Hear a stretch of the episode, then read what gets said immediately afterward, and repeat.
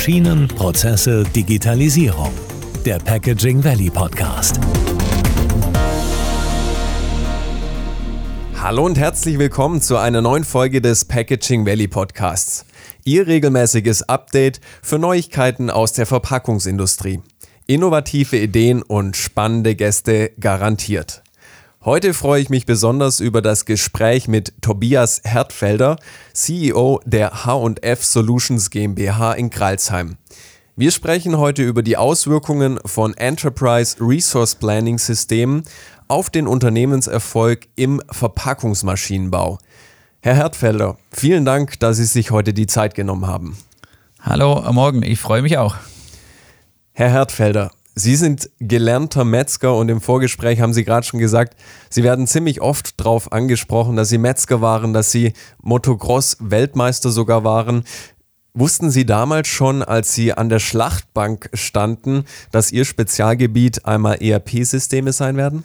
Nee, also ehrlich gesagt äh, wusste ich das damals eigentlich noch gar nicht, habe mich aber ja nach äh, kurzem äh, oder nach kurzer Zeit in der Ausbildung eigentlich schon für die ja, kaufmännischen Prozesse und für mhm. die Weiterentwicklung dahinter interessiert und bin auch zum Ende meiner Ausbildung oder nach meiner Ausbildung dann auch sofort in die Fleischabteilung von Lidl und Schwarz und mhm. den Kaufländern gewechselt und habe da natürlich dann den kaufmännischen Umschwung live mitbekommen. Mhm. Das heißt, also das Interesse für das Kaufmännische, das Verkaufen war dann schon damals verankert irgendwo in Ihnen drin. Ja, das war damals ja. schon verankert, wobei die Ausbildung einen wahnsinnigen äh, Background gegeben hat und eigentlich heute immer noch eine große Basis für die, ich nenne es mal, für die soliden Prozesse der HF ist. Okay.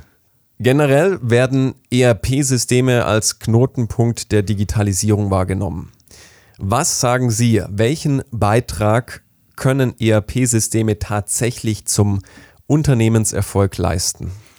Mm, also äh, für mich ist äh, eindeutig, äh, dass es ohne ERP-System in einem mittelständischen oder größeren Unternehmen überhaupt nicht geht. Mhm. Also bedeutet, wenn kein ERP-System oder kein solides vorhanden ist, fehlt das Rückgrat des Unternehmens und die mhm. Prozessautomatisierung. Und überall, wo wiederholbare Standardprozesse sind, mhm. muss es ERP-Prozesse geben, weil diese die, notwend äh, oder die notwendige Stabilität liefern. Mhm. Jedoch merken wir auch so in den letzten Jahren eigentlich, dass das ERP-System im Gesamtzusammenhang mit der Digitalisierung dann doch aus dem Zentrum rückt. Okay. Also bedeutet, es bauen sich mehr und mehr Satellitensysteme drumherum auf mhm. und der eigentliche Kern des ERPs, was jahrelang, ich, ja, ich nenne es mal so die, das Gros der Digitalisierung war, ja, rückt ein wenig nach hinten. Und das ist natürlich eine Herausforderung, wenn ich da rundrum, wenn ich zwar meinen Kern habe zum Automatisieren mit dem ERP-System, mhm. aber rundrum sich doch dann wahnsinnig viel individuell und ich nenne es mal in händischer Anbindung schaut. Mhm. Sie haben von Satellitensystem gesprochen. Wir haben jetzt die ERP, das ERP-System, so, das rückt so ein bisschen in den Hintergrund. Was kann man sich denn unter solchen Satellitensystemen vorstellen? Ja, letztendlich, wenn man die ERP-Systeme nimmt, dann sind diese in den 80er Jahren entstanden. Mhm. Und in den 80er Jahren waren Unternehmen noch ziemlich autark. Die waren zwar schon vernetzt, aber waren im Endeffekt, ich nenne es mal, über die menschlichen Beziehungen vernetzt und haben von diesen auch gelebt. Mhm. Und äh, zunehmend ist es natürlich so, dass jetzt mehr und mehr Prozesse automatisiert werden, die angebunden werden und eigentlich jeden Tag aus dem Lieferanten oder Kunden oder aus dem Technologiebereich irgendjemand um die Ecke kommt, der mhm. letztendlich sich ans ERP-System oder an den Betrieb angebunden haben möchte. Mhm. Und in diesem Zug bedeutet das, dass eigentlich heute, ich nenne es mal, das Vernetzungsthema wahnsinnig zunimmt und die Standardprozesse natürlich gleich bleiben, weil ob ich jetzt über ein ERP 100 Bestellungen abwickle oder 1000, das ist ja überhaupt kein großer Unterschied mehr. Mhm. Und von dem her bedeutet das, dass die Vernetzung an Gewicht zunimmt und sozusagen jetzt ganz viele Satellitensysteme rund um das ERP-System entstehen. Mhm. Und da sind wir letztendlich heute noch am Anfang und eigentlich nahezu in Handarbeit. Also auch wenn ein Kernprozess automatisiert ist, äh, ja, beschränken sich die automatisierten Prozesse heute gerade auf ein, zwei, drei Hauptkunden, Hauptlieferanten und das war's.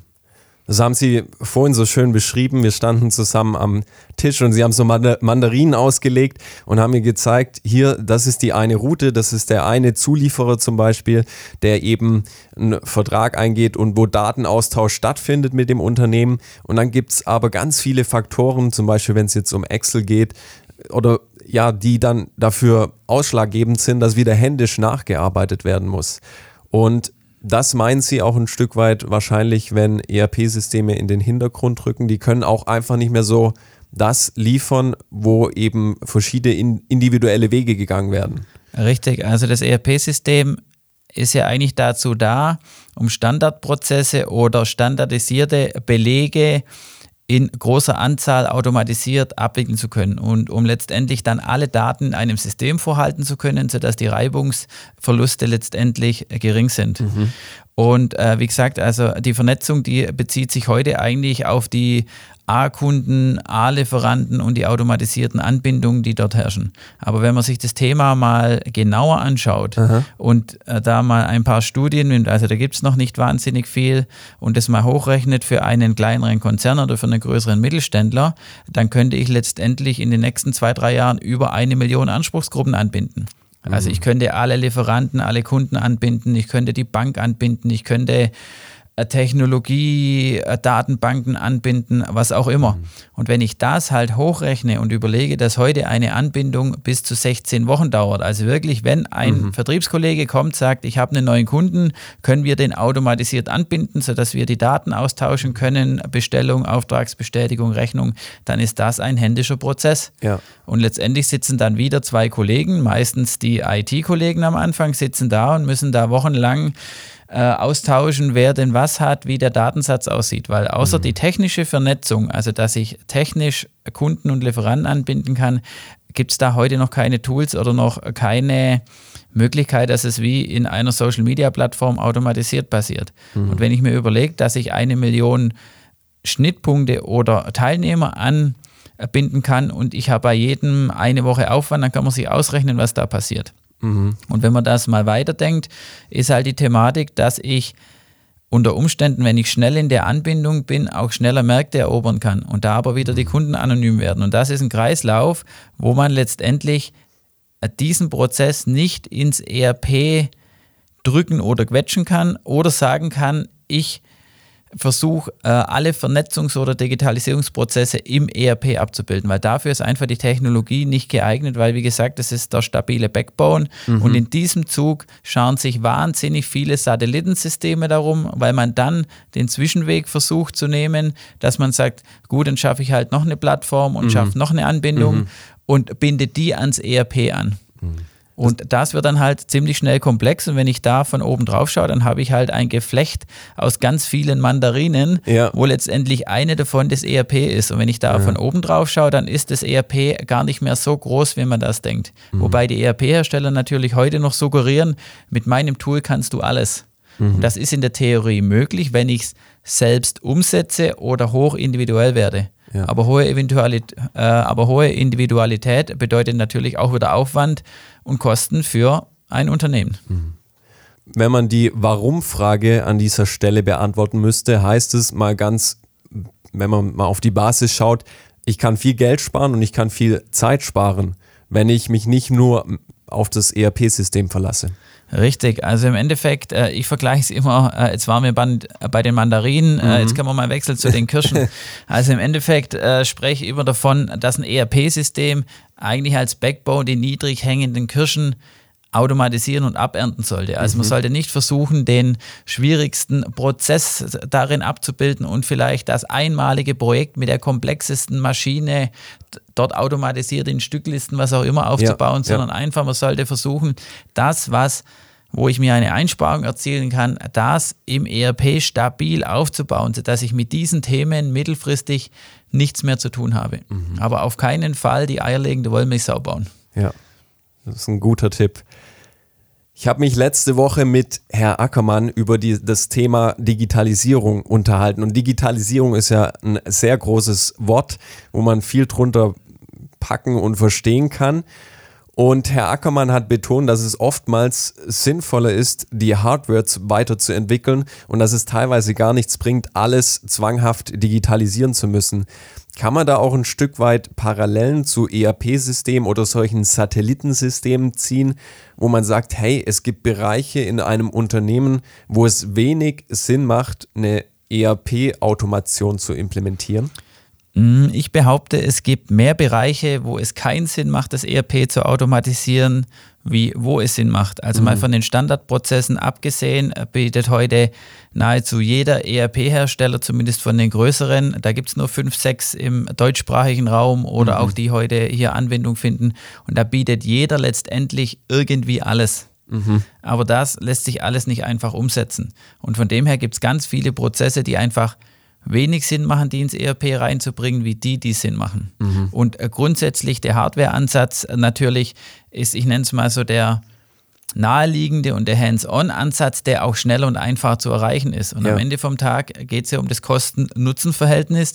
Nicht nur, was habe ich heute, sondern was habe ich auch in fünf Jahren. Ja. Und wenn ich natürlich irgendwo eine Automatisierung habe und ich an IoT denke oder an Sensorik, äh, dann kann ich halt ziemlich leicht innerhalb von drei, vier Monaten etwas aufbauen, wo ich hunderttausende Sensoren irgendwo verbauen kann. Mhm. Und das ERP-System, das kann ich halt nicht in zwei, drei Monaten umbauen oder mhm. da schnell einen Prozess reinmachen, der valide ist. Mhm. Und äh, wenn wir jetzt mal in dem äh, Verpackungsmaschinenbaubereich bleiben, ist es natürlich so, dass da eine wahnsinnig hohe Hardware-Expertise herrscht ja. und von dem her es naheliegend ist, auch diese Benefits zu nutzen mhm. und letztendlich auch da den Erfolg raus zu generieren. Und mhm. wenn man an das Thema Vernetzung und ERP denkt, ja, ist es halt so, dass ein typischer Maschinenbauer dort nicht, ich, ja, ich nenne es mal, die Expertise hat, um diese Themen wirklich ganz schnell und ganz effizient nach vorn zu bringen. Und von dem her, am Ende vom Tag ist es wieder eine Frage des Kosten-Nutzen-Verhältnisses und des Mengengerüstes. Aber tendenziell wird heute schon noch zu viel versucht, um irgendwelche Prozesse irgendwo in ein ERP-System zu bringen. Okay. Aber da es mhm. der Markt suggeriert und auch die Hersteller das unterstützen, ist es auch verständlich. Ist es Verständnis mhm. und hat auch seine Daseinsberechtigung, weil in der Theorie, wenn ich es selbst tue oder mir 300 Beratertage einkaufe, dann kriege ich es klar für mich selbst so hin. Mhm. Aber was das auf die vernetzte Welt in fünf Jahren einzahlt, wenn man da drauf schaut, dann ja, ist es oft eigentlich nicht sinnvoll, heute da hunderte Tage rein zu investieren, wenn es mhm. in fünf Jahren eh anders läuft. Mhm. Gibt es da gute Messgrößen, an denen man definieren kann, wie sinnvoll so eine Implementierung von so einem ERP-System ist oder auch von so einem Satellitensystem, um es jetzt mal neuer zu denken? Mm, also ich würde sagen, da gibt es eigentlich keine Messgrößen, die nicht bekannt sind. Okay. Also klar, man hat dann im Endeffekt die klassischen, ich nenne es mal aus der, wenn man IT oder ein ERP-Projekt aus der Management-Sicht betrachtet, ist es natürlich so, dass ich die typischen Kennzahlen habe, Entwicklungskosten, Produktivitätssteigerungen oder vielleicht die Software Time to Market. Mhm. Äh, wo es eigentlich interessant wird, ist eigentlich in dem Bereich, wenn ich vom Standard abweiche und Anpassungen oder Vernetzung durchführe, da habe ich ein, zwei, drei Messgrößen wie die Lesbarkeit vom Code, die mhm. Effektivität vom Code oder vielleicht auch die Testautomatisierung, die sich da wirklich äh, gravierend niederschlagen. Aber wenn man sich das mal vorstellt, man hat jetzt einen ERP-Experten im Haus, der da selbst für sich Anpassungen programmiert oder vielleicht auch der Hersteller, ist es halt so, dass sich so die Softwareentwicklung in den letzten zehn Jahren derart geändert hat, mhm. dass das mit dem von vor zehn Jahren oder 15 Jahren, wo auch das ERP wirklich in die Breite gegangen ist, nichts mehr zu tun hat. Mhm. Also heute zum Beispiel äh, wird, ja, wird zuerst ein Testszenario geschrieben, bevor eigentlich gecodet wird. Mhm. Und wenn man unsere Entwickler nimmt, die haben von einem 8-Stunden-Tag haben die maximale 30 Minuten, wo sie etwas programmieren oder coden. Mhm. Und die siebeneinhalb Stunden benötigen sie, um die Prozesse herzuleiten. Und von dem her ja, wären eigentlich die Messgrößen hier äh, ja, die genannten Lesbarkeit, Effektivität und vielleicht die Testautomatisierung des Codes. Mhm. Und ja, äh, im Bereich des Kunden, was, wo der ERP, äh, ja, wo der ERP-Ansatz natürlich auch reinspielt, haben wir die Termintreue, der Kundennutzen, den ROI. Ja, und im Endeffekt äh, die Erfassung und die Steuerung der Messgrößen ist da noch ganz interessant. Äh, wenn ich natürlich ja, das messen möchte und möchte da auch äh, gute Daten dazu haben, dann hilft es mir halt nichts, wenn ich da jemand händisch hinsetze, der mir monatlich das in Excel raussortiert, sondern mhm. wenn ich schon den integrierten Ansatz haben möchte, dann muss ich da wirklich jetzt reingehen. Und wenn ich jetzt äh, ja, äh, einen Tipp geben würde, wo ich anfangen würde, mhm. wäre es einfach, ja, dass ich mir da in der Entwicklung rund um das Thema mal eine Kompetenz aufbaue und da mal die ersten Schritte gehen. Und das geht eindeutig Richtung, ja, ich nenne es mal Aufbau von Softwareinfrastruktur. Mhm. Wir können eigentlich diese drei Kernpunkte identifizieren. Einmal Management, einmal Entwicklung und einmal Kunden. Wobei, wenn man an der Entwicklung ansetzt, das auch in die anderen Bereiche sich ausstreut oder die Arme da. Richtig. Also meistens ja. ist ähm, also meistens ist halt zu sehen, dass im Endeffekt im Thema Management, äh, Vertrieb, ja, oder auch rund um den Kunden Expertise da ist. Mhm. Und eigentlich so der Softwarebereich eher der ist, wo keine Expertise da ist. Und wenn ich mich da halt rein auf einen ERP-Hersteller verlasse, dann reicht es heute halt nicht mehr. Mhm.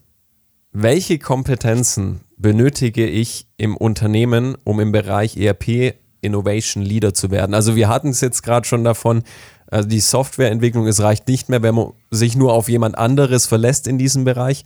Was muss ich jetzt tun, um in diesem Bereich wirklich on the top zu sein, also Innovation Leader zu werden? Ich muss letztendlich wissen, wie meine Prozesse im Unternehmen oder auch im Markt in fünf oder in zehn Jahren aussehen.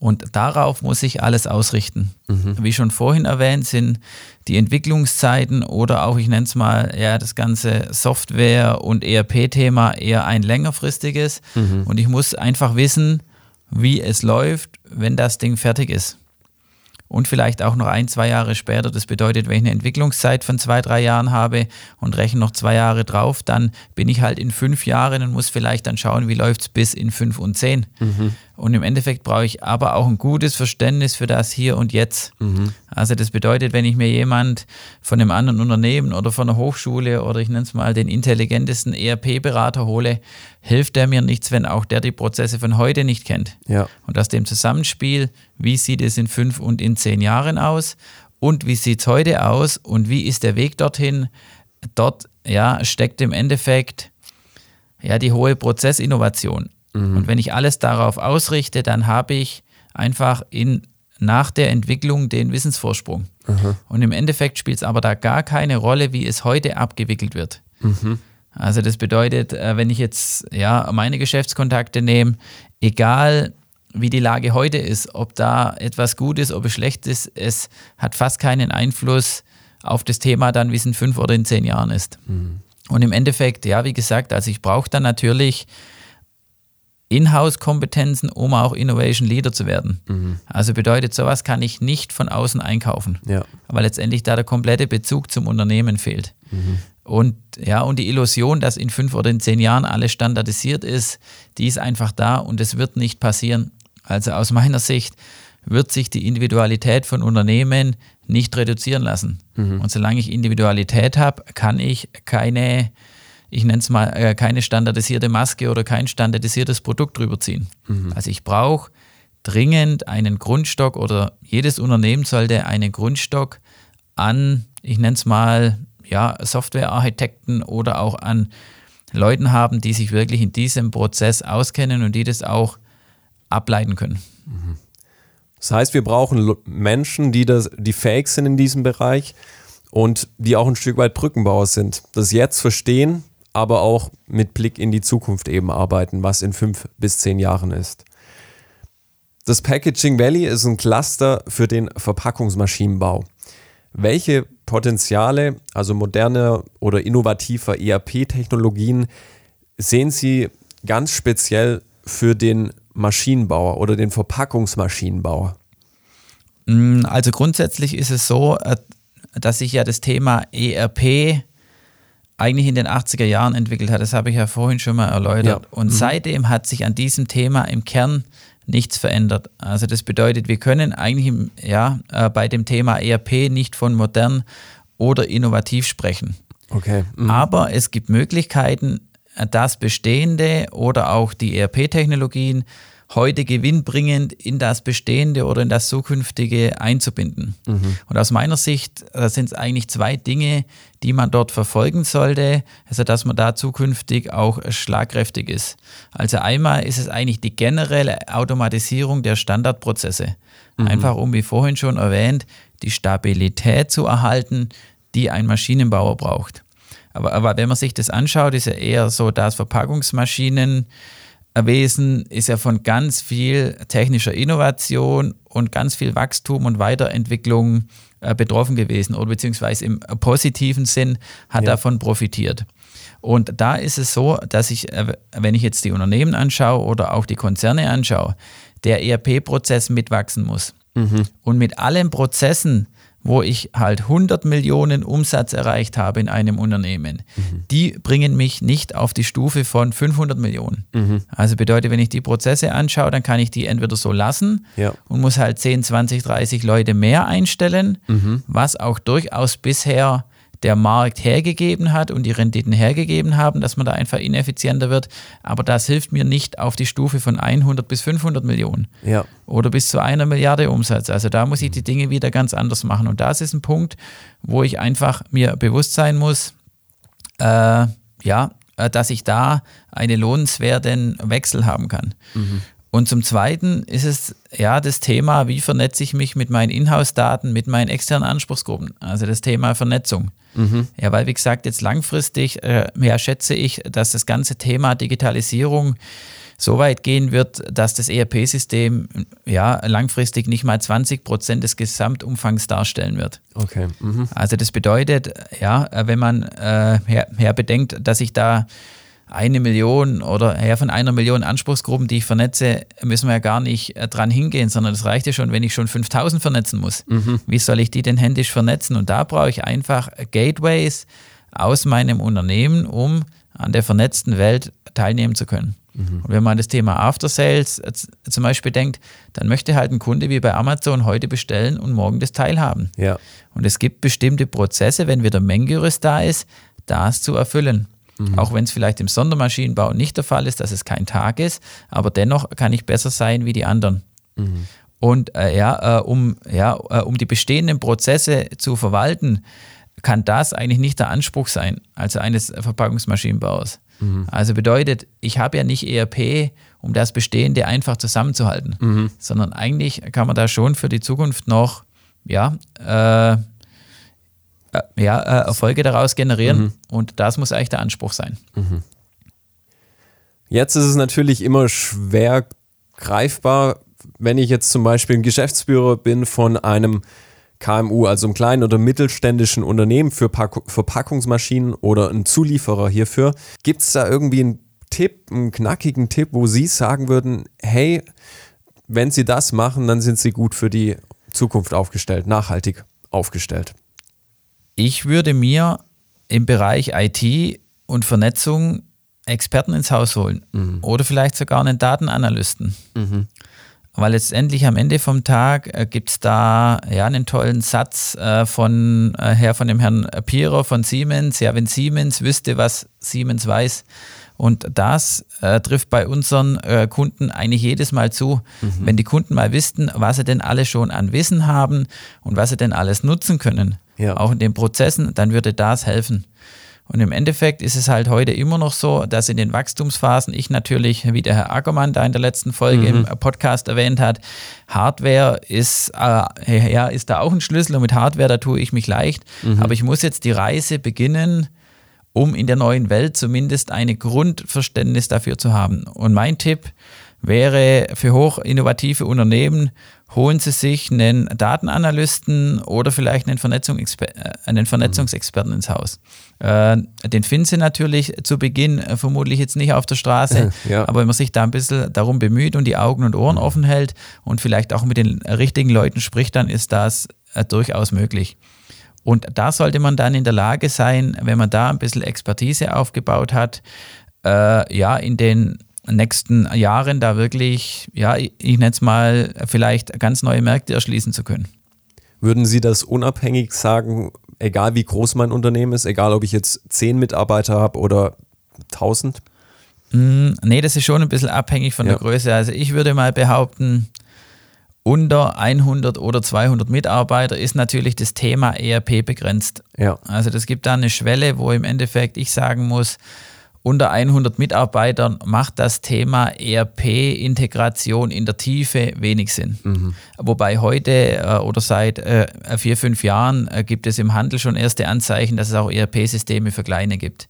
Aber im Endeffekt würde ich behaupten, also die 100-Mann-Schwelle ist so die, wo ich sagen würde, ab da kann man wirklich loslegen und da wirklich ja, ich nenne es mal, äh, ja, wirkliche tolle Dinge tun, die auch dann gewinnbringend sind. Und es kann ja vielleicht auch mal ein Zulieferer sein aus der Verpackungsmaschinenindustrie, aber ich brauche affine Leute, die auch die automatisierten Prozesse mit leben und handeln und weiterentwickeln können. Ja, und von dem her geht der Trend klar in Richtung, ja, nenne ich es mal, Datenanalyse, Vernetzung, um, ja, wie gesagt, an der neuen Welt teilnehmen zu können. Das sind wunderbare Schlussworte. Herr Hertfelder, wir dürfen zum Ende dieser Folge noch drei Bücher verlosen. Die, das Buch heißt ERP Irrglaube im Mittelstand und das haben Ihr Mitgeschäftsführer und Sie geschrieben, dieses Buch. Und die Leute, die so ein Buch gewinnen wollen, das, also die Bedingungen dafür sind relativ einfach. Sie müssen einfach eine E-Mail schreiben an info at packaging-valley.com und uns in einem Satz mitteilen, was Sie aus diesem Gespräch hier mitnehmen und dann erhalten Sie ein Buch ERP Irrglaube im Mittelstand. Das heißt, die ersten drei Personen, die eine E-Mail schreiben an info at packaging-valley.com, werden dieses Buch gewinnen. Und vielleicht können Sie noch kurz sagen, um was es in diesem Buch geht, so in zwei, drei Sätzen.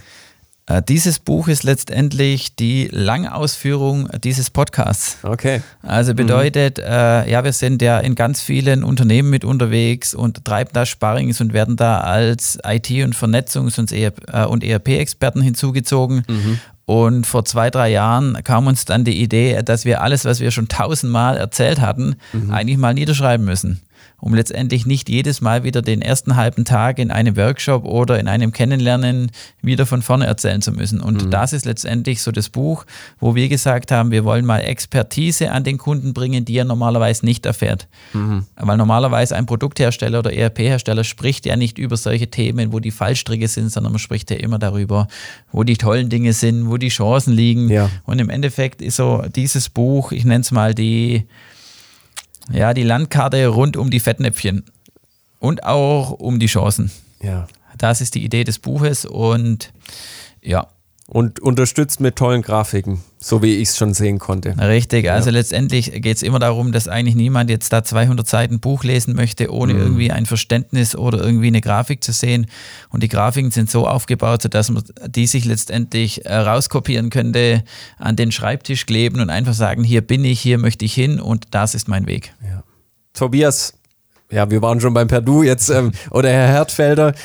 Ich möchte mich bedanken für das spannende Gespräch. Ich wünsche Ihnen und Ihrem Unternehmen auch alles Gute für die Zukunft und vielleicht mal wieder auf ein Wiederhören. Richtig, ja, ich bedanke mich auch, hat sehr viel Spaß gemacht und wünsche natürlich allen Verpackungsmaschinenbauern und dem Packaging Valley natürlich weiterhin viel Erfolg und alles Gute. Wenn Ihnen diese Folge gefallen hat, dann abonnieren Sie den Podcast, lassen Sie uns eine positive Bewertung da und erzählen Sie Ihren Kollegen davon. Bis zum nächsten Mal.